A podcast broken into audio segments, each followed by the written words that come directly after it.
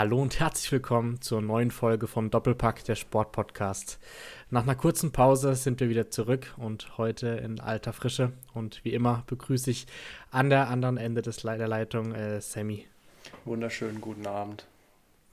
Guten Abend, Sammy. Wir haben heute wieder einiges vor, wie wir gerade schon kurz besprochen haben. Ähm, natürlich der große Knall äh, zum, zum Start mit dem Trainerwechsel beim FC Bayern München. Da wollen wir heute länger drüber reden. Ähm, dann gab es äh, oder ist gerade noch die Free Agency in der NFL. Ähm, da wollen wir auch länger drüber reden. Da hast du dich ja wie immer gut vorbereitet. Ähm, ansonsten unser ähm, Bundesliga-Tippspiel wieder, einen kleinen Ausblick auf den neuen Spieltag. Aber aktuell ist ja Länderspielpause, deswegen können wir den Part dann ähm, ja, diese Woche ein bisschen kürzer halten. Und ähm, genau, das ist der Fahrplan. Wenn es euch gefällt, lasst gerne ein Follow da, lasst eine Bewertung da. Wir wollen aber starten ähm, mit dem echten Fußballleben in der Bezirksliga, Sammy, weil da ging es ja wieder los bei euch und du kannst gerne mal berichten, wie es so lief bisher. Ja, wir haben jetzt die ersten drei Wochen hinter uns. Ähm, muss sagen, es ging ganz gut los. Drei Siege in drei Spielen, nur zwei Gegentore, selber, glaube ich, acht Tore geschossen. Also das liest sich, glaube ich, ganz gut. Ähm, gestern jetzt ein Spiel gegen Abstiegskandidaten gewonnen mit 3 zu 1 bei strömendem Regen, Wind, Gewitter, alles Mögliche. Also so ein richtig dreckiger Sieg. Nimmt man auch mit, muss man sagen. Ähm, ja, aber also es waren jetzt auch drei Gegner, die, wenn man oben mitspielen will, die man schlagen muss. Insofern, ja, unsere Konkurrenten haben sogar ein paar Punkte liegen lassen, deswegen sind wir jetzt bis auf vier Punkte an Platz 1 dran. Wenn wir so weiterspielen, haben wir es in der eigenen Hand, aber ja, ich denke, wir planen von Spiel zu Spiel, deswegen, wir wollen einfach nächste Woche wieder gewinnen und alles andere können wir dann am Ende der Saison bereden. Klassische Profifußballer-Aussage. Aber nee, sieht ja richtig gut aus. Also, ich seid ja auch seit längerem umgeschlagen, jetzt auch schon in der Hinrunde, oder? Also insgesamt schon. Na, also, wir hatten ja noch ein Spiel vor der Winterpause, was noch zur Rückrunde gezählt hat, und da haben wir auch gewonnen. Also, die vier Spiele, die wir jetzt in der Rückrunde hatten, haben wir alle gewonnen. Insofern. Okay, okay. Ich glaube, äh, ein oder zwei Punkte hinter dem zweiten und vier Punkte, wie du gesagt hast, hinter dem ersten. Ähm, also sieht sehr, sehr gut aus. Ähm, Gibt es denn da schon Aufstiegsambitionen trotzdem, die so intern besprochen werden oder wird da noch der Ball flach gehalten? Nein, also darüber reden wir noch gar nicht. Wir sind jetzt in einer Jägerposition, aber wie gesagt, wir planen von Spiel zu Spiel und wenn wir, also als Fußballer will man ja jedes Spiel gewinnen, deswegen, wenn wir jedes Spiel gewinnen, dann steigen wir am Ende von der Saison auf. Aber also es gibt keine Ambitionen nach oben von uns. Okay. Wie ist es denn bei euch? Ist der, also der erste Safe aus, aufgestiegen, der zweite dann in der Aufstiegsrunde oder wie ist da die Regel? Genau, der zweite spielt eine Relegation gegen einen anderen Bezirksligisten von einem anderen Kreis. Okay, okay. Ja, das wäre dann auch ein heftiges Spiel, wenn es dazu kommen würde. Ja, auf jeden Fall. Also, ich war schon mal bei einer Relegation dabei, zwar nur auf der Bank, aber es war auf jeden Fall ein Wahnsinnsgefühl, aber aus meiner Sicht wäre es noch schöner, einfach direkt aufzusteigen. Auch ja, wenn klar. die Spiele auf jeden Fall Spaß machen und es nochmal, also im Gegensatz zu einem runden Spiel natürlich was ganz anderes ist. Ja, gut, muss auch sagen, dass der Schritt dann von Bezirksliga zur Landesliga schon nochmal ein krasser Schritt ist, oder? Ja, definitiv. Also ich wüsste auch gar nicht, was dann auf uns zukommt. Klar, wir haben ein paar Testspiele gegen Landesligisten gemacht, sahen da auch eigentlich relativ gut aus, aber es waren auch eher Landesligisten, die unten mitspielen, gegen die, die oben spielen. Die sind dann schon näher an der Verbandsliga dran. Insofern, ja, wie gesagt, wir planen noch nicht mit der Landesliga, wir planen jetzt erstmal für nächsten Samstag und dann schauen wir weiter. Genau, wie viele Spiele sind es jetzt insgesamt noch äh, in der Rückrunde? Ich weiß es gar nicht genau. Äh, elf? Hm. Ich glaube, äh, ja. 10 oder 11 sind es jetzt noch. Okay, okay. Ja, dann äh, ist noch ein bisschen hin, aber wenn ihr die Serie halten könnt, dann sieht es natürlich sehr, sehr gut aus. Ähm, und auch für dich ein besonderes Ereignis, glaube ich, noch gewesen. Du warst in der Top 11 des Spieltags der Bezirksliga. Ähm, was ist das erste oder das zweite Mal? Ich weiß gar nicht. Aber auf jeden Fall noch nicht Keine so oft, Ahnung. Oder? Nee, aber ja, ich weiß auch ehrlich gesagt gar nicht, wie das ausgewählt wird, weil es kann ja nicht überall jemand stehen. Deswegen ja, ich lege da jetzt nicht so großen Wert drauf. Ja, aber zeigt ja auf jeden Fall, dass du eine gute Leistung gebracht hast. Ich sehe es als immer nur in Facebook, weil das dann, glaube ich, gerepostet wird. Aber ähm, ja, habe mich auf jeden Fall gefreut, deinen Namen zu lesen. Dankeschön. Sehr gut. Äh, nee, da bleiben wir auf jeden Fall wieder jede Woche dran. Ich meine, gerade wenn es vielleicht am Ende um Aufstieg geht, ist ja noch interessanter da zu berichten. Ähm, und dann ja, fiebern wir alle mit euch mit. Und äh, ich würde mal sagen, dann äh, gehen wir zum bisschen besser bezahlten Fußball über, aber äh, deutlich verrückteren auf jeden Fall wahrscheinlich. Ja, definitiv. Äh, ja, also wir hatten ja dann einen großen Knall mit äh, Julian Nagelsmann, FC Bayern, FC Hollywood. Äh, vielleicht willst du ganz kurz sagen, was passiert ist und dann fange ich nochmal ein bisschen von vorne an. Genau, also was sich jetzt in den letzten Tagen eben ergeben hat, es kam die Meldung, also ich habe es selber auf Instagram gesehen, ähm, Fabrizio Romano ähm, hat ich wahrscheinlich hat er es getweetet irgendwo, dass Julian Nagelsmann wohl entlassen werden soll und dass Thomas Tuchel als Nachfolger schon feststeht. Es war dann ein bisschen ein Schock, weil man damit eigentlich auch gar nicht so gerechnet hat.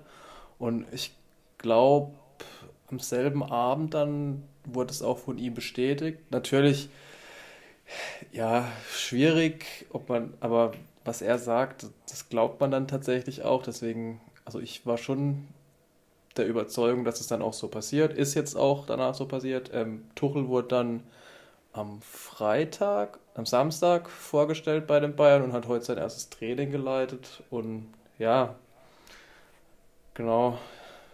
Ja, krass, glaub, also wirklich. Also, ich glaube, wir alle haben uns sehr, sehr gewundert, oder die ganz, ganz Fußball Deutschland hat sich gewundert.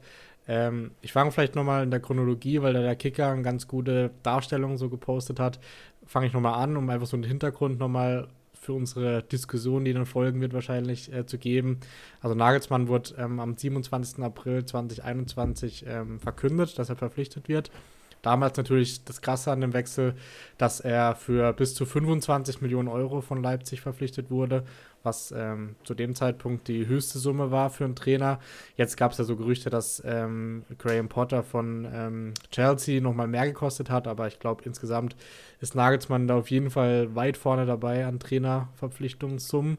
Ähm, wurde dann am, im Juli 2021 offiziell ähm, vorgestellt und natürlich auch betitelt als sehr, sehr langfristige Lösung von allen Beteiligten. Ähm, hat dann im August 2021 das erste Spiel gehabt gegen Gladbach, ein 1 zu 1.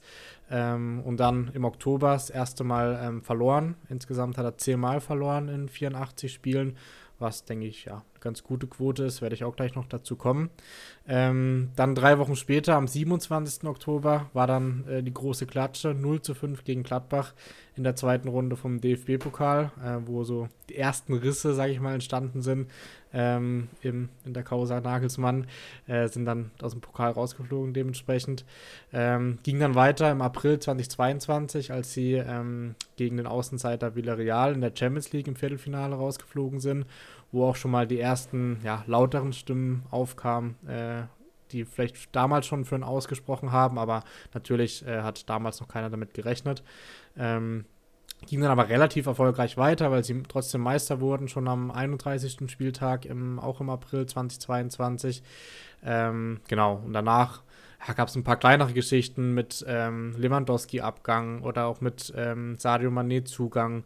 Ähm, aber dann war ja erstmal die Saison vorbei. Und äh, jetzt in der neuen Saison hat es dann ähm, ja, im Januar angefangen mit der Torwart-Trainer-Thematik äh, mit Toni Tapalovic, die wir auch hier im Podcast besprochen haben äh, wo dann Nagelsmann ja auch der Treiber scheinbar für die Entscheidung war und auch für einen neuen Torwarttrainer, der dann aus Hoffenheim kam. Ähm, darüber haben wir auch berichtet, ähm, war auch schon so ein bisschen ähm, ja, ein großes Thema in den Medien. Dann aber eigentlich ähm, ja, erfolgreich in der Champions League. Acht Spiele, acht Siege, haben ähm, Paris Saint-Germain ausgeschaltet und in der Gruppenphase gegen Barca gewonnen. Also da kommt man definitiv nicht meckern in der Champions League. Ähm, wurde dann auch in den kommenden Wochen ähm, ja, die, das Gesamtgefüge gelobt von Kahn, von Salihamidzic ähm, und auch Heiner hat ja nochmal in den letzten Wochen betont, dass ähm, das Projekt Nagelsmann ein langfristiges Projekt ist, auch wenn sie jetzt einen Punkt hinter Dortmund waren. Aber dann halt äh, das große Ding, was du gerade schon angesprochen hast, dass dann am Donnerstagabend, wie du gesagt hast, von ähm, Fabrizio Romano, dem Transferexperten, das gepostet wurde und wir alle noch gedacht haben, nee, das wird safe nicht stimmen. Aber ja, wenn Fabrizio sowas postet, dann stimmt es halt leider in dem Fall meist, meistens doch. Und dann, ja, den Rest hast du schon gesagt gehabt, dass dann eben am Freitag Thomas Tuchel als neuer Trainer verkündet wurde. Äh, hier auch noch die große Sache, dass Nagelsmann scheinbar auch durch die Medien davon erfahren haben soll, weil er erst am Freitag auch den offiziellen Termin hatte an der Sebener Straße, um dann eben von seiner Entlassung zu erfahren. Äh, können wir auch gleich noch drüber reden, so was wir davon halten. Aber ja, das so als Hintergrund erstmal und äh, vielleicht noch kurz zu seinen äh, Leistungsdaten, die ich schon angesprochen hatte. Er ist der Trainer äh, mit dem höchsten Punkteschnitt, der innerhalb der Saison entlassen wird. Er hat nämlich einen Schnitt von 2,38 Punkten ähm, und ist damit auch insgesamt der ähm, Trainer mit dem zweithöchsten Punkteschnitt, der überhaupt jemals entlassen wurde. Ähm, also das noch Namen wie Rafa Benitez äh, und Solari von Real Madrid, aber ansonsten sind es eher auch ältere Namen, äh, die ich persönlich gar nicht mehr kenne auf der Liste. Also auf jeden Fall schon auch was ähm, Besonderes, kann man sagen. Ähm, ja, das so mal als Hintergrund. Ähm, und Sammy, ich möchte von dir erstmal deine Meinung zu der ganzen Sache hören oder ja, was denkst du überhaupt zu dem ganzen Thema? Also ich glaube, man muss es aus mehreren Sichtweisen betrachten. Erstmal aus der Sichtweise von Julian Nagelsmann. Es ist natürlich wahnsinnig bitter für ihn. Ähm, das war, glaube ich, seine große Chance, sich als Trainer zu beweisen. Und ähm, klar, wie das jetzt alles abgelaufen ist, ist auf jeden Fall unterste Schublade, muss man sagen. Ähm, ich glaube, Fabrizio Romano wusste vor Bayern, dass Julian Nagelsmann entlassen wurde, so wie sich das angehört hat. das Aber stimmt. ja, also für Nagelsmann natürlich extrem bitter. Auf der anderen Seite, Julian Nagelsmann ist ein streitbarer Charakter, der sich auch nicht immer beliebt gemacht hat. Mehrere Streitpunkte gehabt, gehabt, gehabt hat ähm, ich glaube, da war was mit dem SC Freiburg bei dem Wechselfehler, wo er eine relativ unglückliche Pressekonferenz gegeben hat, musste sich dann im Nachhinein entschuldigen. Dann war irgendwas mit der Feuerwehr mal, mit Barcelona und für alles hat er sich dann wieder entschuldigt. Ähm, was natürlich wahrscheinlich von den Oberen beim FC Bayern ausging, aber das ist natürlich sehr, sehr unglücklich. Und in der Außenwirkung hat er, wie gesagt, keine gute Figur abgegeben und somit auch ein bisschen FC Bayern geschadet. Ähm, ich glaube, das ist auch mit ein Grund. Dann ähm, das Thema, ähm, dass er seine Frau verlassen hat für eine Bildreporterin, beziehungsweise nicht für eine Bildreporterin, sondern dann eben eine Beziehung mit einer Bildreporterin eingegangen ist. Ist natürlich auch sehr unglücklich und es kommt auch bei Bayern nicht so gut an, glaube ich. Genau, die hat äh, ja bis dahin auch, glaube ich, teilweise über Bayern berichtet, wurde aber dann direkt, als es bekannt wurde, quasi abgezogen von den Berichten von Bayern. Genau. Ähm, ja. Und für mich ein ausschlaggebender Punkt ist, glaube ich, die Entlassung von Toni Tapalovic. Ähm, auch da eine sehr unglückliche Figur abgegeben. Ähm, ein absoluter Führungsspieler verärgert. Ähm, auch generell Viele Bayern-Spieler haben jetzt im Nachhinein gesagt, dass es kein Problem mit Nagelsmann gab. Ich glaube aber gerade die älteren, Manuel Neuer, Thomas Müller, ähm, sind nicht so gut mit ihm klargekommen, tatsächlich. Ähm, dieses, er hat die Kabine verloren, ist natürlich von Bayern eine absolute Ausrede. Gerade Kimmich stand auf jeden Fall hinter ihm, war ja ein sehr enger Vertrauter von ihm, Goretzka, so wie man gehört hat, auch. Ähm, ich glaube, generell stimmt da bei den Bayern was nicht. Und ich bin mir auch nicht sicher, ob da nicht noch was war, was wir gar nicht wissen, ähm, was dann letztendlich der absolute Auslöser für die Entlassung war. Ja, ja, sicherlich. Ähm, also ich habe noch die Gründe nochmal von Salihamidzic, die er genannt hat, zumindest rausgeschrieben. Äh, also er hat genannt Leistung und Entwicklung der Mannschaft nicht wie gewünscht, äh, Saisonziele in Gefahr und Risse zwischen Spielern und Trainern, äh, Trainer. Äh, und dazu auch die Aussagen von Kimmich und Goretzka, die ihm mehr oder weniger widersprochen haben, indem sie ihr gutes Verhältnis zu Nagelsmann betont haben und ja auch beide ihn ja sehr emotional verabschiedet haben, äh, was auch zeigt, dass die beiden definitiv kein Problem mit ihm hatten. Aber ich kann mir auch gut vorstellen, klar, Neuer war das Sonderthema, der wird vielleicht keinen Bock mehr gehabt haben auf Nagelsmann und ähm, so Spieler wie Müller oder auch vielleicht Sané und Gnabry, weiß ich auch nicht, wie das Verhältnis bei ihnen war, aber das können wir jetzt nur mutmaßen, ähm, ob das auch mit ein Grund war, was zumindest Salihamidzic so genannt hat. Ja, also von Bayern, glaube ich, viele Alibi-Aussagen tatsächlich auch, um einfach gut aus der Sache rauszukommen, was sie auf jeden Fall nicht werden, weil die Art und Weise, wie es abgelaufen ist, ist schrecklich. Also, ja, ja ke man kennt es jetzt auch aus der NFL mit diesen ganzen Insidern und so, aber Julian Nagelsmann wusste selber noch nicht Bescheid, dass er entlassen wird, sondern war im Skiurlaub und das ist einfach in der Außenwirkung absolut peinlich vom FC Bayern, muss man sagen. Ähm, ich glaube, dass es schon länger in der Mache war. Ich glaube, dass auch schon länger mit Thomas Tuchel äh, Kontakt war. Da waren ja da jetzt, jetzt die Gerüchte, dass Tottenham mit ihm Gespräch hat und da musste Bayern jetzt schnell reagieren, wollte Tuchel unbedingt. Sie wollten ihn ja 2019, 2018 schon, nachdem Carlo Ancelotti entlassen wurde und Jupp Heynckes übernommen hatte. Uli Hoeneß hat es da ein bisschen rausgezögert, weil er Heinkes eigentlich davon überzeugen wollte, dass er weitermacht. Und dann war Thomas Tuchel schon PSG-Trainer. Ich meine, so in der Art ist es damals abgelaufen. Ähm, jetzt haben sie einen absoluten Wunschtrainer, der eigentlich Nagelsmann auch war. Aber wie gesagt, ich glaube, Nagelsmann hat sich auch selber teilweise mit seinen Auftritten, seinen öffentlichen Auftritten einfach keinen Gefallen getan. Dass Bayern jetzt genauso peinliche öffentliche Auftritte durch das Ganze hat, ja. Ich weiß nicht, ich habe manchmal das Gefühl, Oliver Kahn und Hasan Salihamidzic wollen sein wie Uli Hoeneß und Karl-Heinz Rummenigge, aber sie sind es einfach nicht. Gerade auch Olli Kahn macht für mich keinen sehr souveränen Eindruck. Ja, ich finde es auch, also auch Herbert Heiner finde ich auch sehr unglücklich, dass er eine Woche vorher noch sagt, dass da keine Trainerdiskussion da ist und dass äh, definitiv langfristiges Projekt geplant ist mit Julian Nagelsmann. Und ich meine, in der Woche hat sich nicht so viel verändert, zumindest was wir wissen. Ähm, dann finde ich halt als Präsident von einem Verein fraglich, wenn er so wenig involviert ist, äh, um so eine Auf Aussage zu treffen. Also das ist irgendwie auch unglücklich, oder? Ja, definitiv. Wobei ich bin mir gar nicht sicher, inwiefern Heiner da überhaupt involviert war. Ähm, ja, das kann ich nicht so sagen, weil wir kennen ja die Abläufe beim FC Bayern da nicht, von wem es jetzt letztendlich ausging.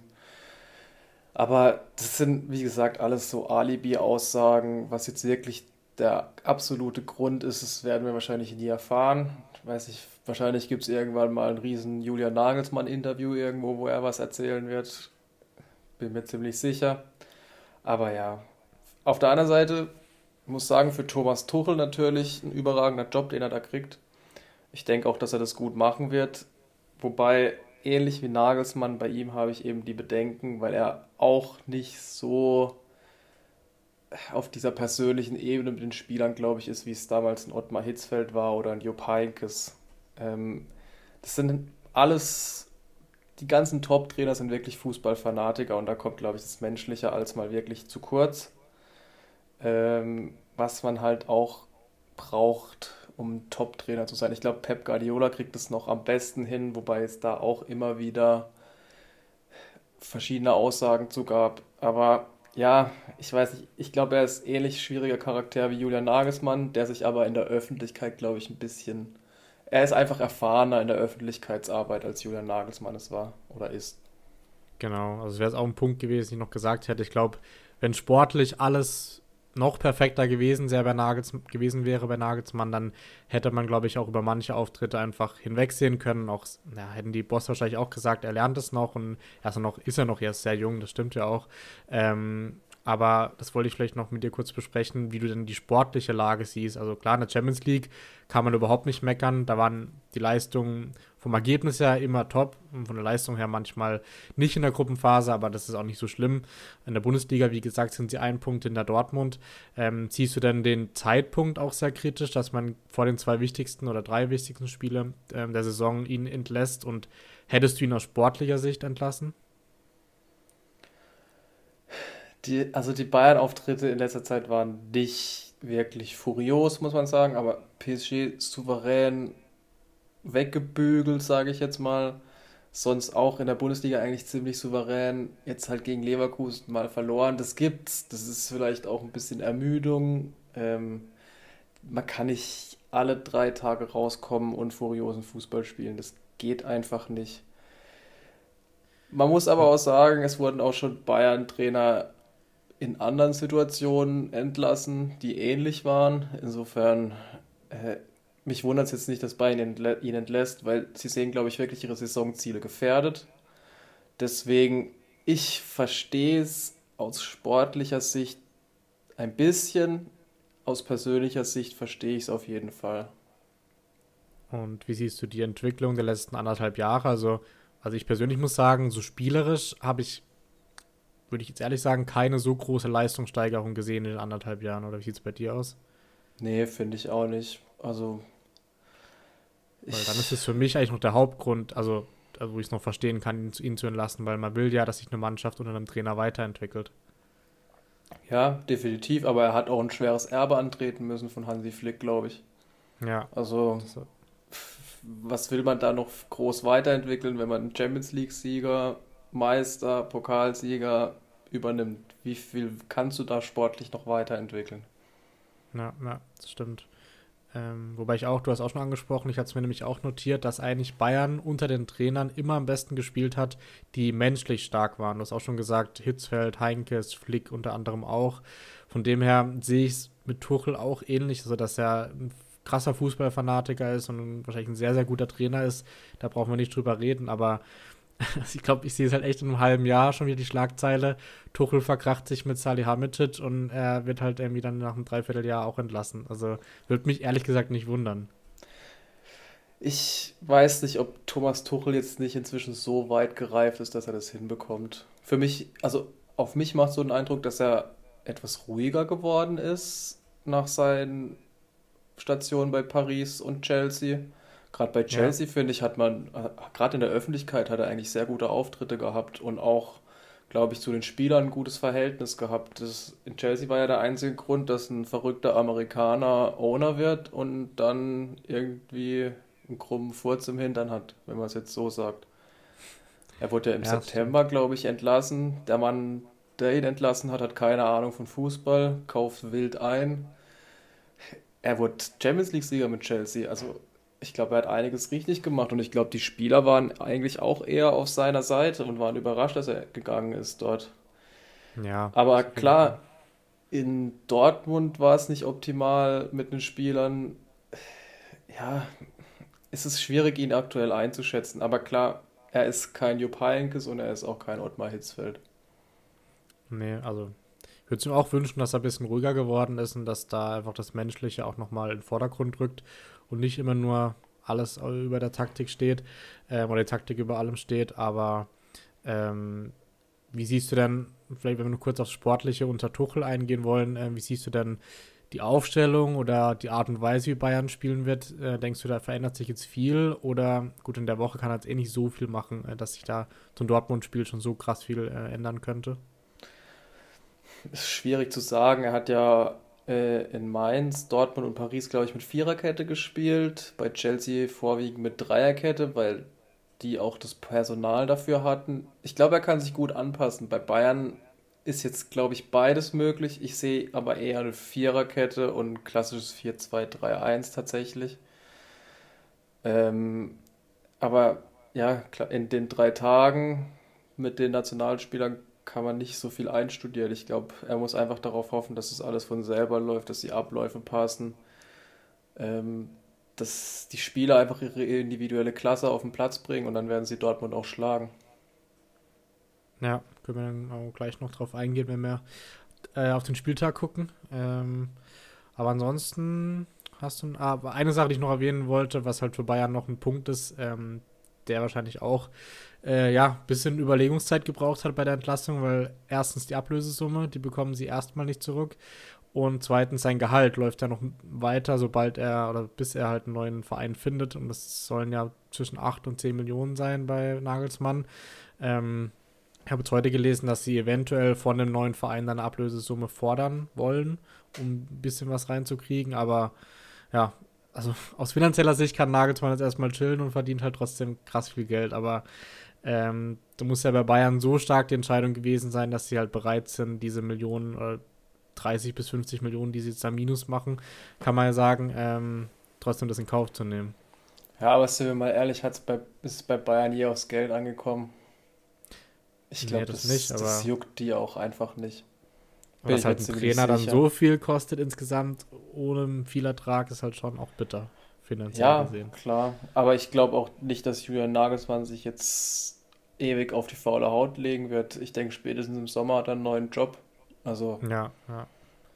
Ähm, Tottenham hat, Tottenham hat das ja schon konnte entlassen äh, gestern und aber scheinbar erstmal mit einer Interimslösung bis Saisonende. Vielleicht sehen wir Nagelsmann dann äh, bei Tottenham am Ende der Saison. Ich denke eher, dass er bei Real sein wird, aber ja. Na, denkst du, dass Real das Risiko eingehen möchte mit so einem jungen Trainer? Ich denke schon, ja. Also kannst du mir sehr gut vorstellen. Okay, okay. Ich habe nur die ganzen, Eng also die Memes aus England gesehen, irgendwie äh, getting sacked at FC Bayern Munich and then uh, being related to Tottenham Hotspurs worst week ever. das fand ich auch gut. ja, ich glaube, er wird sich jetzt erstmal ein bisschen eine Auszeit nehmen und dann wird er im Sommer schauen, wo es ihn hin verschlägt. Ich habe aber jetzt noch mal eine andere Frage, rein hypothetisch gesehen. Bayern verliert am Samstag gegen Dortmund, fliegt aus dem Pokal raus gegen Freiburg und fliegt in der Champions League raus gegen Manchester City. Wie lange ist Thomas Tuchel dann FC Bayern Trainer? das ist eine gute Frage, habe ich mir auch schon gestellt. Ja, also das also ist ja ein unwahrscheinliches Szenario, aber ganz unmöglich ist es natürlich auch nicht. Ja, also lass ihn mal im Pokal trotzdem weiterkommen. Also du kannst halt mal easy gegen Man City rausfliegen und gegen Dortmund in der Verfassung kannst du auch verlieren. Aber wenn sie dann, also die können ja dann, dann Tuchel nicht entlassen. Also äh, dann denke ich, kommt es auf die, Rest, die restliche Saison an, aber ich denke schon, dass sie jetzt schon versuchen, ihn, mit ihm in die nächste Saison zu gehen, oder? Ich traue den Bayern alles zu. Also wenn sie im Pokal auch noch rausfliegen, dann sage ich, dass Thomas Tuchel die Saison nicht überlebt. Echt? Also dann lacht aber Nagelsmann zu Hause richtig. Ja, schon, aber. Ähm, nee, kann ich mir nicht vorstellen. Also. Aber also ich ehrlich gesagt, ich halte es gar nicht für so unwahrscheinlich, dass sie zwei von drei verlieren werden. Nee, glaube ich auch sein. nicht. Ich glaube auch, dass am Wochenende entweder sie schießen Dortmund aus dem Stadion oder sie verlieren 2-1. Ja. Ich denke, dass, ja, wir haben schon, schon drüber geredet. Ich glaube, die Mannschaft ist da vielleicht auch ein bisschen gespalten. Da wird sicherlich welche geben, die sind ganz froh, dass er weg ist, aber halt auch andere, die scheinbar nicht froh sind. Und dann, wie sich das auf die Leistung auswirkt, weiß ich jetzt auch nicht ich glaube halt, dass die Mannschaft eins zusammenschweißt und das ist diese Erfolgsbesessenheit. Deswegen werden die wird es da auch nie Probleme geben. Die wollen alle gewinnen, alle in der Bayern-Kabine. Deswegen, ja.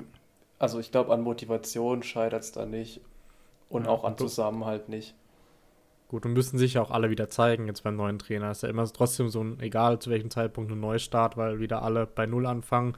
Ein, ein Sané und ein Mané, die werden auch wieder um ihre Start, äh, Startelfplätze kämpfen. Gnabry. Äh, Gnabry sowieso, ja. Cancelo hat wieder bessere Chancen, würde ich sagen, zu spielen. Wobei äh, er war ja der absolute Wunschspieler von Nagelsmann.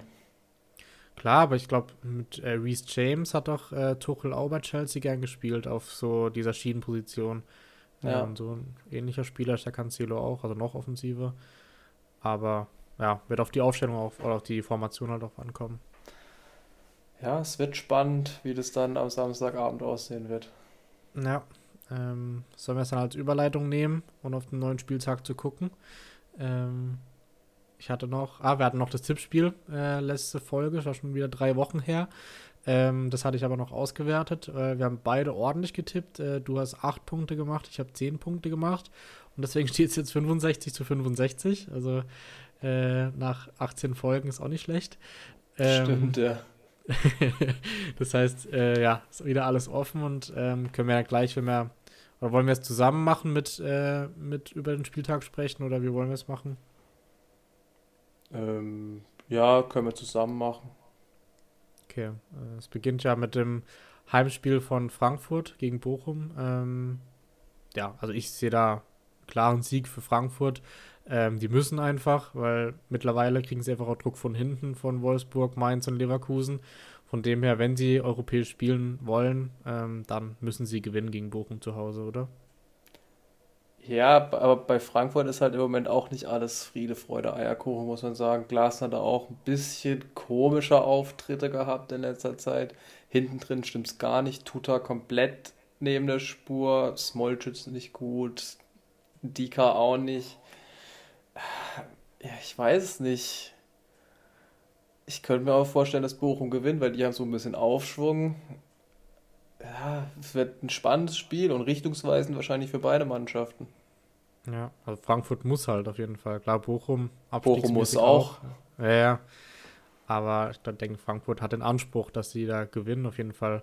Äh, heute kam ja noch die Nachricht mit Lindström, dass er wahrscheinlich sogar bis Saisonende ausfällt oder, oder wenn dann nur ganz am Ende nochmal spielen kann, was ja auch sehr bitter ist. Ähm, weil offensiv ist der Kader halt auch nicht so breit von der Eintracht. Ähm, aber ich habe trotzdem, um auf unser Tippspiel zu kommen, ich habe trotzdem 3-0 für Frankfurt getippt. Ich glaube, so deutlich wird es nicht. Ich glaube, Frankfurt gewinnt, aber ich glaube, es geht 2 zu 1 für Frankfurt aus. Okay.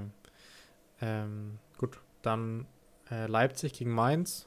Da läuft für beide eigentlich gerade gut, kann man sagen. Ähm, Mainz hat sogar wieder europäische Ansprüche ähm, angemeldet.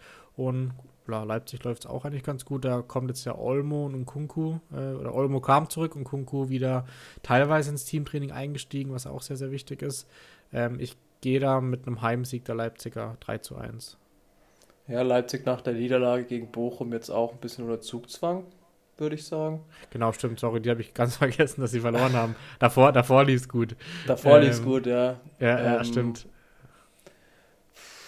Mainz war jetzt, die haben gut gespielt, auch gegen Freiburg nicht so gut gewesen. Ich sag ähm, 3 zu 1 für Leipzig. Ich glaube, das ist auch immer ein Spiel, wo viele Tore fallen. Ich glaube, Mainz wird da regelmäßig abgeschossen. Stimmt. Ähm, dann machst du gerne im nächsten Spiel weiter. Äh, was ist das nächste Spiel? Egal, also bei mir ist Union gegen Stuttgart. Ja, dann machen wir Union gegen Stuttgart. Äh, Union auch ein bisschen müde, glaube ich, von der Europa League, sind da jetzt auch rausgeflogen. Stuttgart muss gewinnen. Ich gehe mit einem 0 zu 2 für den VfB. Ich glaube an Bruno Labbadia. Okay, also ich glaube, dass der die, Win äh, die Winterpause, sage ich schon, die Länderspielpause Union ganz gut getan hat. Ähm, ja, einfach mal, um auf den Rhythmus rauszukommen. Aber ich tippe nicht mehr gegen Union, weil die gewinnen eh immer irgendwie. Deswegen sage ich 1 zu 0 für Union. Okay. äh, bei mir ist nächste dann Freiburg zu Hause gegen Hertha. Ähm, Freiburg ja unglücklich, du hast schon gesagt gehabt, gegen Mainz äh, das 1-1 noch kassiert in der 96. Minute war es, glaube ich. Ähm, aber trotzdem zu Hause, Freiburg ist sehr stark und ich glaube, die gewinnen 2 zu 1. Ich denke auch, dass Freiburg gewinnen wird. Ich denke auch, dass Hertha BSC nach dem Spieltag einen neuen Trainer hat. Ich sage, Freiburg gewinnt 3 zu 0. Okay. Ja, Hertha kann echt gut sein, aber wird es auch mal Zeit wahrscheinlich für einen Trainerwechsel. Ja, Gibt es da, also, schon, da schon Kandidaten eigentlich, einen Nachfolger oder? Nee, noch nicht so richtig. Felix Magath vielleicht. Oder sagen, Kevin Prince Boateng übernimmt. Ich weiß es nicht. Klasse Spielertrainer. Ja, irgendwie. Das wäre wär eine typische Hertha-Lösung. Oder äh, hier, Lukai kommt zurück. Lukai, ja, genau. nee, also, weiß ich. Hertha hat ja mit der Entlassung von Freddy Bobic eigentlich Konsequenzen gezogen. Jetzt haben sie einen neuen Investor noch. Ich glaube, ja, Sandro Schwarz ist für mich auf einem wackeligen Stuhl, wenn er jetzt nochmal verliert. Und kann mir gut vorstellen, eben, dass, wenn es eine höhere Niederlage ist, dass er nächste Woche kein Trainer mehr bei der Hertha ist.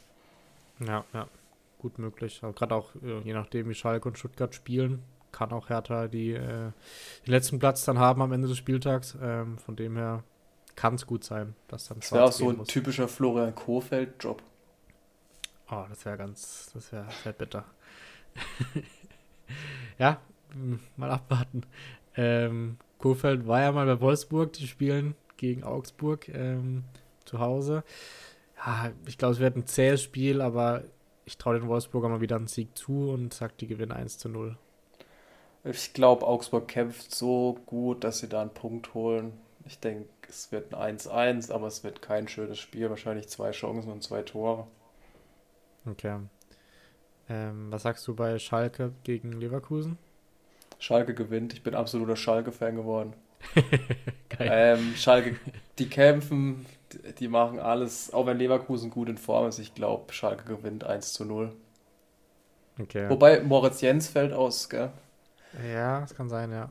Egal, Schalke gewinnt 1-0, dann macht es Henning Matriciani. Okay. Äh, ich sag eher, Leverkusen nimmt den Schwung aus dem Bayern-Spiel mit und gewinnt auswärts äh, 1 zu 3. Ähm, dann haben wir das Kracherspiel natürlich jetzt schon ein paar Mal angesprochen. Äh, wird spannend. Äh, Bayern zu Hause gegen Dortmund. Schon eine kleine Vorentscheidung, eventuell um die Meisterschaft. Ähm, ich würde erstmal deine Meinung hören, was du denkst. Ich habe ja vorhin schon gesagt, entweder schießt Bayern Dortmund aus dem Stadion oder Bayern gewinnt. Äh, oder Dortmund gewinnt. Bei Dortmund fehlt Brandt, wahrscheinlich auch Adeyemi, das ist natürlich eine absolute Schwächung. Ähm, Schlotterbeck vielleicht auch. Schlotterbeck hat sich auch noch verletzt. Ich sag, Bayern gewinnt 5 zu 1. 5 zu 1, okay. Du gehst mit der, mit der Abschlussvariante. Ähm, ja, ich kann, also man kann es gar nicht einschätzen. Gerade mit den Vorzeichen, mit dem Trainerwechsel ist es noch schwieriger als eh schon. Ähm, ich glaube, Dortmund zuletzt 2014 in München gewonnen, also schon ein gutes Stück her. Ähm, ich sag, Dortmund macht ein Riesenspiel, führt 1 zu 0 die ganze Zeit und in der 90. macht dann Bayern das 1 zu 1. Und deswegen sage ich 1 zu 1. Okay. In der Hinrunde war es ja Anthony Modest, der noch einen Ausgleich erzielt hat, richtig? Relativ spät. Ja, das kann gut sein, ja. Das war dann ja in Dortmund, ja. Ähm, ja, ich bin, bin auch mal gespannt. Äh, denkst du eigentlich, Chupo spielt weiterhin? Ich, ich fand es witzig, das Video, was gepostet wurde von Bayern, dass Na äh, Nagelsmann sage ich schon, dass Tuchel direkt äh, zu Chupo seinem Trikot gelaufen ist in der Kabine und gesagt hat, äh, der Arme, dass er schon zum dritten Mal unter ihm spielen muss.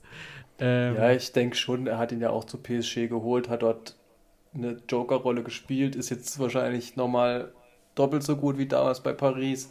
Deswegen gehe ich schon davon aus. Aber ich bin mir auch ziemlich sicher, dass Bayern noch einen neuen erholen wird im Sommer. Ja, auf jeden Fall. Ich glaube, Tupo ja immer noch Rückenprobleme, hat erst gestern wieder das Training aufgenommen.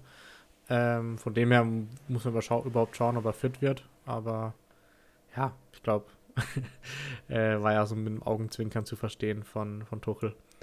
Ähm, gut, dann haben wir noch äh, ein Derby am Sonntag. Ähm, dann Köln zu Hause gegen Gladbach. Da gehe ich mit einem sehr, sehr guten Spiel und sage, es geht am Ende 2 zu 2 aus. Schwierig. Köln, wenn die nochmal verlieren, dann sind sie mitten im Abstiegskampf. Und wirklich Tore schießen können sie auch nicht. Davy Selke muss ja nur noch vier machen, hat er gegen Dortmund getroffen. Stimmt, ja. Ähm, ich sag, es geht 1 zu 2 aus für Gladbach. Davy Selke macht zwar sein Tor, aber Gladbach wird das Spiel gewinnen. Auch weil Flo Neuhaus jetzt wieder zurück ist, finde ich ein bisschen neue Komponente ins Gladbacher Spiel bringt. Ich hoffe, dass Plea irgendwann noch explodiert. Tyram ist jetzt eigentlich auch wieder fit. Deswegen, ich gehe mit Gladbach. Okay. Ähm, dann haben wir zum Abschluss des Spieltags noch äh, von dem Namen her ein sehr zähes Spiel und von der Tabellensituation, und zwar Bremen gegen Hoffenheim. Ähm, ich sage, das war eine Eintagsfliege bei den Hoffenheimern und bin deswegen mit einem 1 zu 0 Sieg der Bremer gegangen. Ich sage genau das Gegenteil. Ich glaube, dass Hoffenheim sich jetzt wieder gefangen hat und gehe mit einem 0 zu 1 für Hoffenheim. Okay, sehr gut.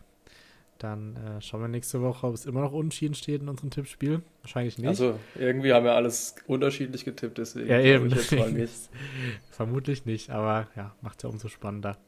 Ähm, gut, dann haben wir jetzt sehr lange über Nagelsmann und Co. geredet und denke ich, kommen dann zu unserem zweiten Hauptthema des Podcasts heute. Die NFL Free Agency und die Trades, die schon gemacht wurden und Sammy, da übergebe ich hauptsächlich das Mikro an dich. Ich mache da ein paar unqualifizierte, unqualifizierte Kommentare dazu. Aber du, denke ich, erklärst erstmal, was überhaupt gerade so Sache ist in der NFL. Ähm, warum wir überhaupt jetzt schon wieder drüber reden, obwohl die Saison noch sehr, sehr lange hin ist. Aber ja, äh, ich übergebe den Staffelstab an dich. Genau, also in der NFL ist es ja so ähnlich wie im Fußball. Ähm, die Verträge laufen eben am Ende der Saison aus beziehungsweise es werden eben Verträge gegeben, die laufen dann eben in irgendeinem Jahr aus. Ähm, in der Free Agency können die Spieler, deren Vertrag dieses Jahr ausläuft, eben mit neuen Teams verhandeln oder vom alten Team gefranchise-tagged werden. Es gibt zwei Arten von Franchise-Tags. Einmal ein Non-Exclusive Franchise-Tag und einmal ein Exclusive Franchise-Tag. Beim Exclusive Franchise-Tag, da ähm, erhalten die Spieler, die es bekommen, das Durchschnittseinkommen der fünf höchstbezahlten Spieler seiner Positionsgruppe. ist eigentlich ein krasses System. Also, wenn es in anderen Sportarten Fußball gäbe, wäre das schon irgendwie auch cool, oder? Ja, ist auf, also ähm, zum Beispiel, ich glaube, wem sein Vertrag läuft jetzt aus? Pavard? Läuft sein Vertrag aus? Ich weiß es gar nicht. Also im Prinzip wäre es so, dass. Tyram zum Beispiel. Eben, genau, Gladbach könnte Tyram einen Franchise-Tag geben, dann kriegt er, also es funktioniert natürlich, es ist nicht eins zu eins übertragbar, dann kriegt er eben das Durchschnittsgehalt derer Spieler, die derer fünf Spieler, die die höchstbezahlten sind auf der Stürmerposition in der Bundesliga im Prinzip. Ja. Ich weiß nicht, ob es so eins zu eins durchsetzbar wäre, aber ja. Also. Ja, ist halt ein ganz anderes System insgesamt, aber irgendwie finde ich das trotzdem so ein spannender Ansatz, den man halt nicht kennt aus dem Fußball. Das stimmt, ja. Es gibt dann aber auch noch einen Non-Exclusive Franchise Tag. Das hat eben Lamar Jackson bekommen, der jetzt auch ein großes Thema sein wird gleich. Ähm, da kann jedes Team mit diesem Spieler verhandeln und das alte Team, also in dem Fall die Baltimore Ravens, können das Angebot matchen. Und im Prinzip Lamar Jackson für das Gehalt übernehmen, was das andere Team ihm angeboten hat. Wenn die Ravens nicht matchen und Lamar Jackson zu dem anderen Team gehen würde, dann würden die Ravens im Gegenzug zwei First-Round-Picks bekommen. Die genau. Ravens haben jetzt Lamar Jackson mit diesem Franchise-Tag ähm, belegt. Ähm, dadurch wird er einen Einjahresvertrag bekommen für 32,4 Millionen Dollar.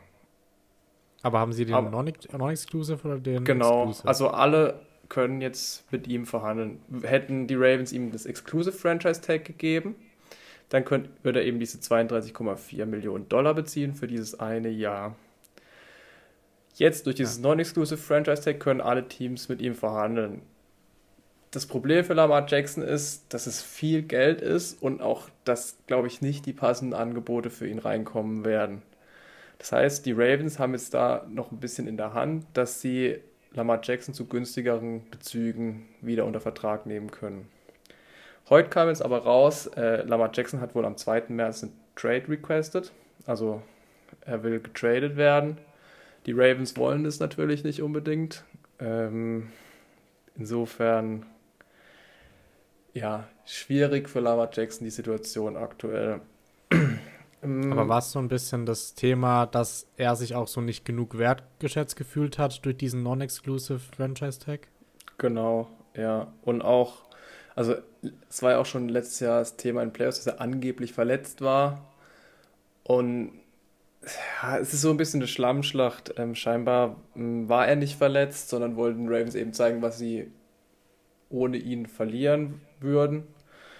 Ähm, okay. Und Lamar Jackson und sein Camp wollen so einen Vertrag im Rahmen von Deshaun Watson, das heißt fünf Jahre, 230 Millionen und fully guaranteed, also das ganze Geld kriegt er auf jeden Fall, egal was in den nächsten fünf Jahren passiert. Okay. Ähm, ja. Dann kam jetzt vor ein paar Tagen noch raus, dass ein Geschäftspartner von Lamar Jackson kein zugelassener Agent von der NFL ist und wohl andere NFL-Teams angeschrieben bzw. angerufen hat und Jackson dort unter Vertrag zu bringen. Das ist alles ein bisschen zwielichtig, für Lamar Jackson natürlich extrem schlecht. Es war MVP vor drei Jahren, war im Draft der 32 Pick. Das heißt, die Ravens hatten ihn auch noch für relativ günstiges Geld die letzten Jahre. Und für Jackson, wie gesagt, eine richtig, richtig schwierige Ausgangssituation. Und für mich ist auch überhaupt nicht klar, wie das hier ausgehen wird. Das heißt, man sieht, es gibt nicht nur bei Bayern solche Geschichten, sondern auch woanders ist einiges los. Ähm, wobei man sagen muss, es gibt Schlimmeres als 32 Millionen im Jahr zu verdienen, ehrlich gesagt. Falls es bekommt. Ja, auf jeden Fall. Aber wie gesagt, wenn man noch zu einem anderen Quarterback kommt, der seinen Vertrag verlängert hat, Daniel Jones, der wird jetzt der bestbezahlte Quarterback, kriegt 160 Millionen Dollar für vier Jahre. Hat jetzt letztes Jahr 15 Touchdowns, 5 Interceptions geworfen.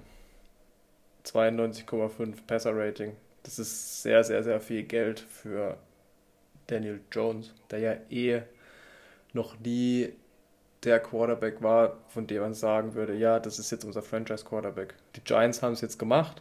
Er hat eine solide Saison gespielt letztes Jahr, keine Frage, hat auch über 3000 Yards geworfen, sieben Rush-Touchdowns. Aber ja, also die Ravens haben, meine ich, weniger Lamar Jackson geboten, als Daniel Jones jetzt bekommt. Also, ja. Ja, ja und vor ist halt immer zwei, drei Jahren hätte man gesagt, äh, Jackson ist halt weit über Jones wahrscheinlich. Ja, ist er eigentlich auch weiterhin, aus meiner Sicht. Er hat sein Passspiel deutlich verbessert, im Laufspiel sowieso eine Waffe. War halt jetzt viel verletzt und klar, die Ravens müssen da auch dran denken, dass er nicht immer zu 100% fit war, dass er auch eben anfällig ist, weil er eher läuft. Ja, es ist wirklich eine sehr, sehr schwierige Situation. Ja, aber dann bleiben wir da auf jeden Fall auch dran, äh, wie es da weitergeht. Ähm, und äh, ja, ich denke, du machst weiter mit den nächsten ähm, Trades oder mit den nächsten Spielern, die vielleicht jetzt andere Vereine haben. Genau, ich mache erstmal noch mit einem Quarterback weiter, der bei seinem Team verlängert hat. Geno Smith bei den Seahawks.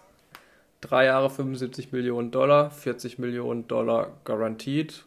Für einen 32-jährigen super Vertrag. Hat letztes Jahr die Seahawks überraschend in die Playoffs geführt, hat ein super Jahr gespielt, Russell Wilson dort vergessen gemacht. Ähm, 30 Touchdowns, 11 Interceptions, ein Passer-Rating von über 100. Dementsprechend bin ich mir ziemlich sicher, dass die Seahawks dieses Jahr im Draft keinen Quarterback nehmen werden.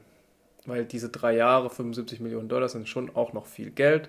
Natürlich nicht im Gegensatz zu einem Patrick Mahomes oder einem Kyler Murray.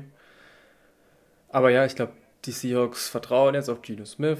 Eventuell werden sie nächstes Jahr im Draft jemanden nehmen als Quarterback, der Geno dann irgendwann beerben wird, der dann von Geno Smith auch noch lernen kann. Aber er hat sich das einfach verdient ähm, und freut mich für ihn und freut mich auch für die Seahawks, dass sie einen relativ günstigen Quarterback in Anführungszeichen für die nächsten drei Jahre kriegen, der Erfahrung reinbringt und hinter dem sie dann auch einen jungen Quarterback ranziehen können. Okay, das heißt, du als Seahawks-Fan bist zufrieden mit dem Deal? Ja, auf jeden Fall. Also im Vergleich wirklich ein günstiger Quarterback. Okay. Äh, nicht so günstig für New Orleans, Derek Carr. Wir hatten ja schon mal kurz drüber geredet, kriegt 150 Millionen für vier Jahre. Ähm, klarer Starting Quarterback bei New Orleans Saints. Ähm, letztes Jahr mit Winston, Dalton und teilweise auch dem Schweizer Taschenmesser Hill ähm, auf der Quarterback-Position hat es einfach überhaupt nicht funktioniert. 7 und 10 letztes Jahr mit Derek Carr, der ja in Las Vegas gebencht wurde, der eigentlich auch, ja, er hat eine schlechte Saison gespielt, muss man sagen. Passer-Rating war bei 86,28, das war das schlechteste seit 2014. Ich bin gespannt, ob es in New Orleans besser klappt. Ist auch die Frage, wie seine Waffen, hier Michael Thomas, Chris Olave performen werden. Evan Kamara ist ja auch die Frage, da gab es ja auch, ich meine, Vergewaltigungsvorwürfe, als er beim Pro Bowl war letztes Jahr. Ist auch alles nicht so rein. Ähm, aber ich denke, dass Derek Carr nächstes Jahr ein gutes Saison, eine gute Saison spielen wird. Ähm, muss man schauen. Tom Brady ist ja aus der Division raus, deswegen die Buccaneers vielleicht nicht so stark. Die haben jetzt Baker Mayfield geholt als Starting Quarterback. Das ist auch interessant. Der hat wirklich einen sehr kleinen Vertrag gekriegt. Ich glaube, ein Jahr und 5, 6 Millionen, vielleicht nicht mal, vielleicht auch nur zwei. Ich weiß es gar nicht genau. Aber ja, also auf jeden Fall die Chance für die Saints jetzt wieder in die Playoffs zu kommen. Dafür haben die Raiders eben auch einen neuen Quarterback, Jimmy Garoppolo. Drei Jahre 67,5 Millionen Dollar. Ist vergleichbar mit Geno Smith.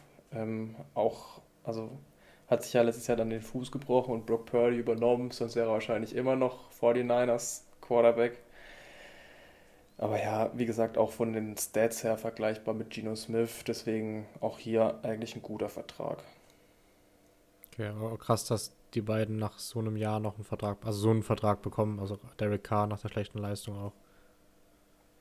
Ja, Quarterbacks sind teuer in der Liga. Also Stimmt, ja. dieser 10-Jahres-Vertrag für Patrick Mahomes ist ja riesig diese fünf Jahre 230 Millionen für Deshaun Watson sind geisteskrank, was die Browns da gemacht haben. Und ja. so treibt halt, so wird halt der Marktwert nach oben, oben getrieben und so sind 150 Millionen im Prinzip nichts für einen Starting Quarterback. Ja, ist schon krass. Also, das sind Summen davon können auch in anderen Sportarten viele träumen, aber klar, der Quarterback ja. entscheidet halt auch vieles. Ja, auf jeden Fall. Kommen wir zu einer Positionsgruppe, die nicht so viel kriegt, tatsächlich. Ähm, Running Backs, die sind natürlich verletzungsanfällig. Hier gab es ein paar Franchise-Tags. Ähm, Saquon Barkley bleibt bei den Giants, Josh Jacobs bei den Raiders und Tony Pollard bei Dallas. Dafür wurde Ezekiel Elliott bei Dallas entlassen. Ähm, alle Franchise-Tag ein Jahr 10,1 Millionen. Wie vorhin erklärt, das ist die, das Durchschnittsgehalt von den fünf bestbezahltesten Spielern auf dieser Position.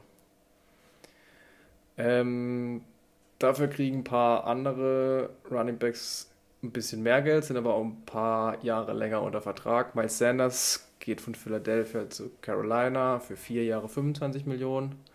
Hat letztes Jahr ein gutes, eine gute Saison gespielt, über 1000 Yards gerusht, 17 Spiele gemacht, 11 Touchdowns erlaufen. Sehr solide Saison. Carolina baut jetzt ein neues Team auf, nachdem die letzte Saison ja nicht so gut lief. Ähm, dann David Montgomery kriegt drei Jahre 18 Millionen in Detroit.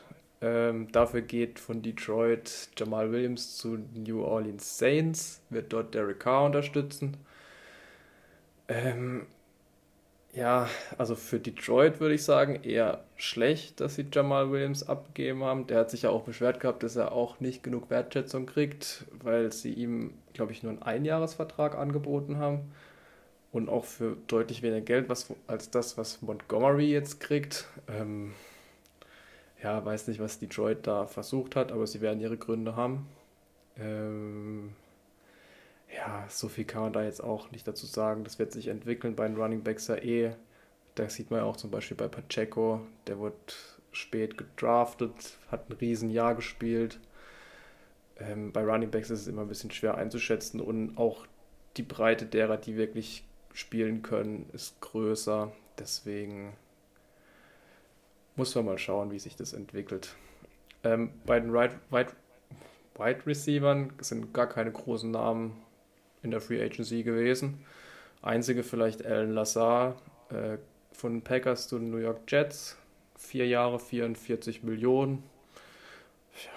Also wird dort wahrscheinlich als Nummer 1 Receiver sein. Eventuell ja für Aaron Rodgers.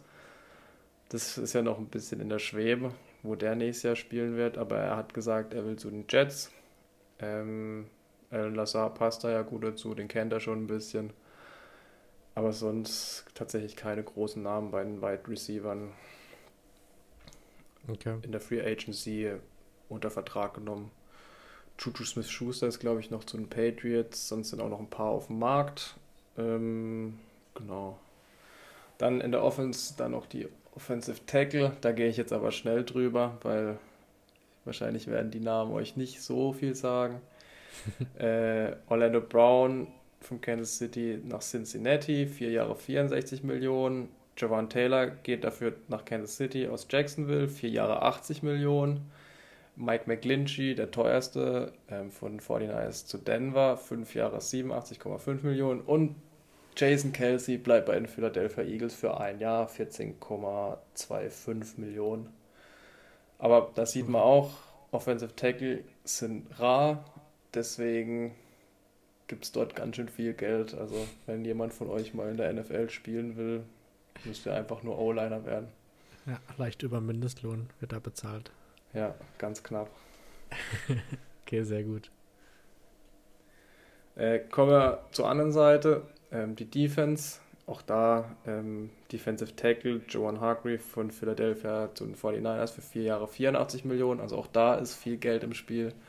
Darren Payne bleibt bei Washington, vier Jahre 90 Millionen. Dann für mich einer der besten Signings, ähm, Jermaine Edmonds von Buffalo Bills geht zu den Chicago Bears für vier Jahre 72 Millionen.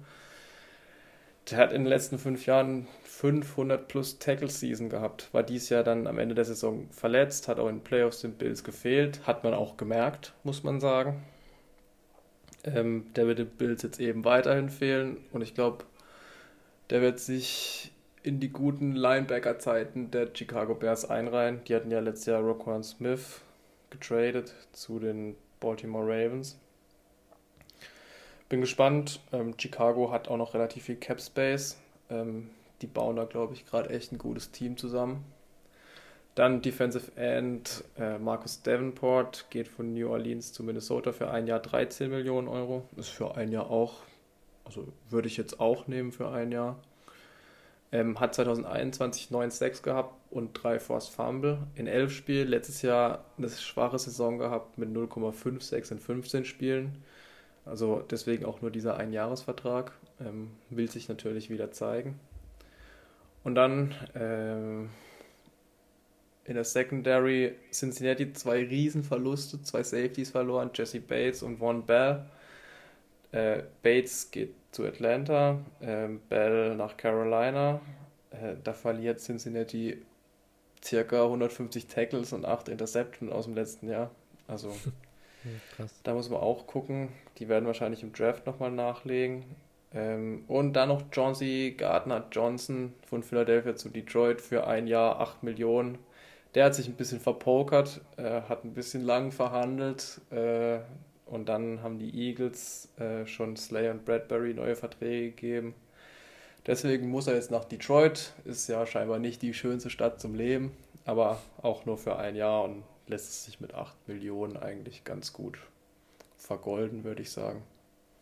Gibt Schlimmeres. ähm, ja, ich denke auch. Es gab auch noch ein paar Trades. Genau, wollte ich gerade fragen, ob du durch bist mit der Free Agency. Ja, ich weiß nicht, willst du noch was zu sagen zur Free Agency? Äh, du, nee, du hast es sehr gut vorgetragen und äh, darfst gern weitermachen mit den Trades. also, genau. Ähm, der größte Trade bis jetzt, Carolina Panthers holen sich den First Overall Pick im Draft. Geben dafür den Chicago Bears aber auch relativ viel, nämlich den 2023 neunten Pick, 2023 61. Pick, einen First Round Pick in 2024, den Second Round Pick in 2025 und Wide Receiver DJ Moore. Das heißt noch eine neue Waffe für Justin Fields. Haben jetzt noch zwei Picks, die sie gut einsetzen können. Ich glaube auch im neunten Pick kriegt man noch einen sehr, sehr guten Spieler.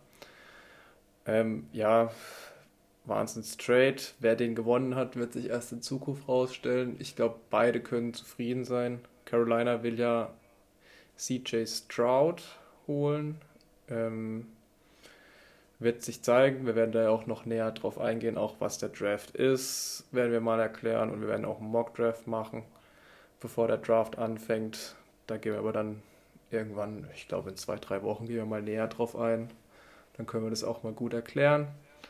Ähm, dann äh, Stephon Gilmore äh, geht zu Dallas. Äh, dafür kriegen die Colts einen Fifth-Round-Pick. Hat jetzt auch nicht mehr den Impact gehabt in den letzten Jahren.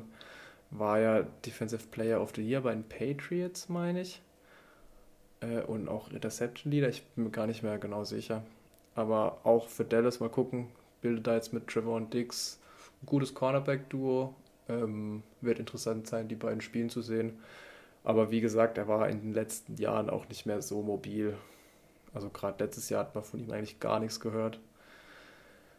Dann habe ich noch zwei Trades, über die ich gern reden würde. Einmal Darren Waller zu den New York Giants. Ähm, der Tight End für einen Third-Round-Pick. Das wird der 100. Pick sein im diesjährigen Draft. War in den letzten beiden Jahren leider sehr verletzungsanfällig, hat 2022 nur neun Spiele machen können, da 400 Yards gefangen knapp und drei Touchdowns was in Ordnung ist. Aber wer Darren Waller schon mal spielen gesehen hat, der kann sagen, dass wenn der fit ist, der wirklich einen Impact aufs Spiel haben kann. Auch eine neue Waffe für Daniel Jones und auch ein relativ guter Blocker. Das heißt, auch im Run-Game kann er da den Giants helfen. Und dann ähm, Jalen Ramsey, der sorgt auch immer für Schlagzeilen. Ähm, geht zu Miami für einen Third-Round-Pick. Das wird der 77. sein im diesjährigen Draft und den Tight End Hunter Long wird dort ein Backfield mit Xavier Howard, dem Safety, bilden. Der hat in der letzten Saison zwar ein bisschen abgebaut, aber ja, ich glaube gut für Miami. Die wollen, gehen auch all in, so wie es aussieht. Und ja, die Rams haben ein bisschen Ausverkauf. Denn heute auch noch rausgekommen, Bobby Wagner Das freut mich natürlich persönlich, weil ich ja auch seine Nummer trage mit der 54. Die wird auch irgendwann dann mal im Lumenfield oben hängen, schätze ich mal. Geht zurück zu den Seahawks. Deine Nummer oder? Also dein ja. Trikot dann? Mein Trikot wird nicht bei den Seahawks hängen, sondern das mit Bobby Wagner, schätze ich Schade. mal. Aber ich habe die Nummer auch gewählt gehabt, eben wegen Bobby Wagner. Insofern freue ich mich, dass er wieder zurück ist. Hat mal ein Jahr Urlaub genommen in Los Angeles, aber das sei ihm verziehen. Kann man machen. Ja. War okay. War ja auch nicht so erfolgreich. Insofern. Er hat immer noch einen riesen Impact aufs Spiel. Er kriegt, glaube ich, sieben Millionen für ein Jahr. Ähm, hat letztes Jahr auch die meisten Tackles gehabt, war der beste Spieler bei den Rams. Und ja, die Seahawks, ich glaube, die haben auch ein bisschen höhere Ansprüche jetzt, nachdem letztes Jahr eigentlich eher eine Aufbausaison sein sollte, die plötzlich in den Playoffs geendet ist. Ja, ja. schauen wir mal. Ich habe gesehen, dass äh, Cooper Cup hatte, glaube ich, vor einem Jahr gepostet, äh, juhu, endlich muss er nicht mehr äh, gegen Bobby Wagner spielen. Und jetzt hat er, ich glaube, gestern oder heute dann gepostet, äh, also Whoops oder Scheiße oder so, er ja, jetzt doch wieder gegen ihn spielen muss. ja, ich glaube, ähm, das ist wirklich so ziemlich der schlimmste Linebacker, gegen den du spielen kannst, weil der ist einfach auf dem ganzen Feld. Ja, ja, das stimmt. Ähm, ich glaube, Adam Thielen hattest du noch nicht erwähnt, oder? Ähm, genau, der, der wurde von Minnesota gekartet und geht jetzt auch zu Carolina. Ähm, ja, mal gucken, was er noch machen kann. Hat jetzt auch, ist auch relativ verletzungsanfällig inzwischen, wurde auch bei Minnesota von Justin Jefferson ein bisschen in den Schatten gestellt. Muss man mal Bedeutet gucken, wie gesagt, Car Carolina entlassen, baut, oder? Sorry. Bitte? Ich wollte nur kurz fragen, ob gekartet gleichbedeutend ist mit entlassen oder was bedeutet ja, das? Ja, genau. Ja, okay. genau. Was wolltest du sagen? Weiß ich gerade selber nicht mehr. was mit den Vikings, dass die irgendwas machen. Nein, die Panthers bauen ein neues Team auf, genau. Ah, okay, mit, okay. mit Sanders, mit dem neuen Quarterback, mit vielen. Ähm, es wird interessant sein. Aber ich glaube jetzt auch nicht, dass sie nächstes Jahr schon angreifen werden. Ich glaube, ein Jahr brauchen die auch mindestens noch.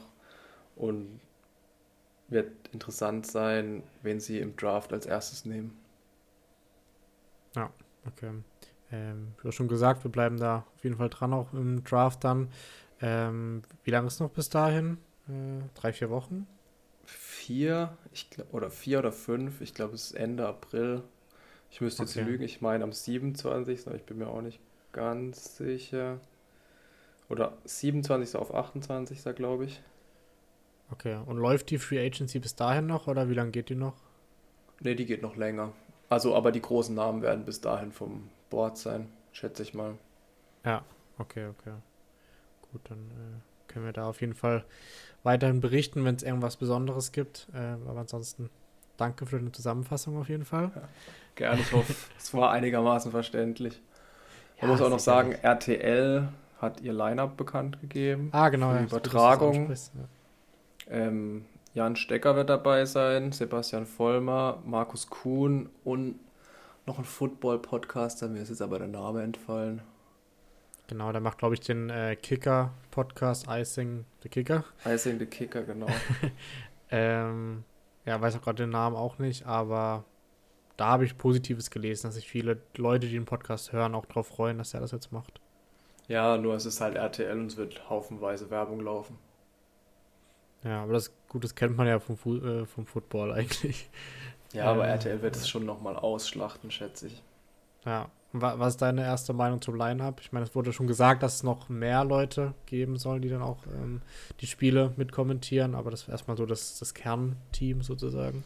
Ich gehe tatsächlich davon aus, dass auch Björn Werner und Patrick Isume bei RTL auftauchen werden. Hatten im Podcast ja auch schon Andeutungen dazu gemacht. Ähm, aber ja, das sind Fußballer, die, äh, Footballer, die wirklich großen Einfluss hatten. Sebastian Vollmeier als Super Bowl-Sieger. Markus Kuhn, glaube ich, den ersten Touchdown eines Deutschen in der NFL gemacht als Defensive-Spieler. Also, ja, ich, äh, auch wenn man sie als gehört hat, finde ich mit relativ hoher Expertise, Expertise. Und Jan Stecker kennt man ja sowieso ähm, auch ein super Kommentator, ehemaliger Quarterback. Ähm, ich bin zufrieden damit. den Podcast, da kann ich nicht so ganz einschätzen, aber ich glaube auch, dass der auf jeden Fall ähm, eine gute Leistung dort zeigen wird und ich freue mich auch, auch wenn es natürlich schade ist, dass es RAN NFL nicht mehr in der Form gibt. Ja, ist halt die Frage, wie der Entertainment-Faktor wird, ob da die genauso reinwachsen, wie die RAN-Jungs reingewachsen sind, so.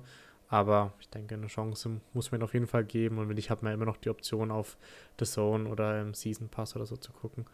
Ähm, ja, äh, ja, ist noch ein bisschen Zeit bis dahin, aber ich denke, wir werden es weiterhin verfolgen. Ähm, und ich glaube, dann sind wir durch für diese Woche, oder? Ja. Sehr gut. Äh, Kickbase war ja logischerweise nicht, weil Länderspielpause gerade ist. Aber da gehen wir dann nächste Woche wieder drauf ein. Und dann danke ich fürs Zuhören und danke dir, Sammy. Und äh, wir hören uns nächste Woche wieder. Bis nächste Woche. Ciao, tschüss. Ciao.